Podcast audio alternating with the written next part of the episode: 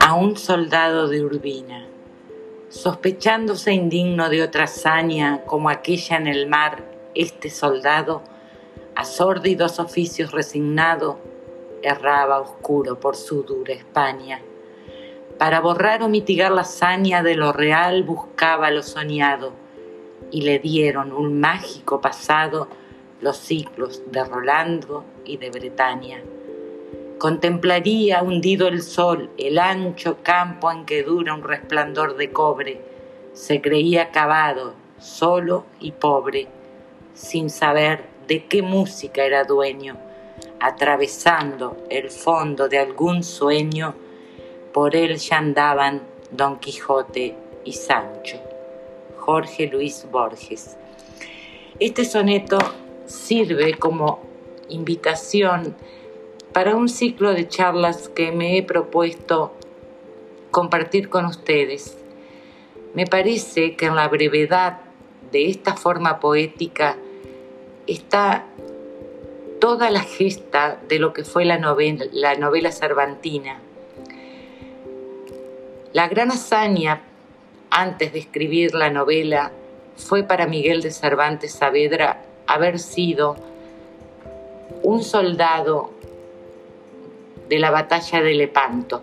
Recordemos que estaba bajo el mando de Juan de Austria, un hermano o un medio hermano de Felipe II, hijo del emperador Carlos I, y según cuentan, hubiera sido un mejor rey el Felipe el sombrío u oscuro que retrotrajo a España al medioevo. En esa batalla encubierta, un arcabuzazo le inmoviliza el brazo izquierdo para la gloria de la diestra, como dice después en el viaje al Parnaso. Transita entonces una España empobrecida, porque aunque ya hecha la conquista, Eduardo Galeano con una frase que es casi un refrán, explica la situación de España diciendo que España tenía la vaca, pero no tomaba la leche. Y es cierto, porque todos los lingotes de oro pasaban por España e iban a parar a Flandes o eran arrebatados por la piratería inglesa.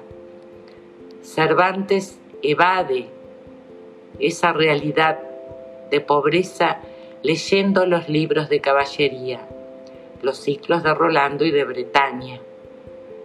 Es posible que ese sol hundido haga referencia a la España crepuscular, al ideal imperial que se hundió rápidamente en una pobreza.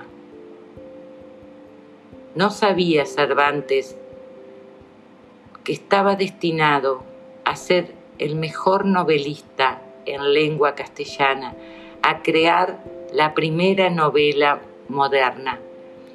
En el viaje al Parnaso, al que ya hice alusión, en un terceto había escrito, yo que tanto me afano y me desvelo por parecer que tengo de poeta la gracia que no quiso darme el cielo. Para ser nobles, no fue un mal poeta. Simplemente le tocó convivir y competir con grandes poetas durante el siglo de oro. Quiso el azar, Dios, el destino, que su pluma estuviera reservada para la creación de la novela el ingenioso hidalgo Don Quijote de la Mancha.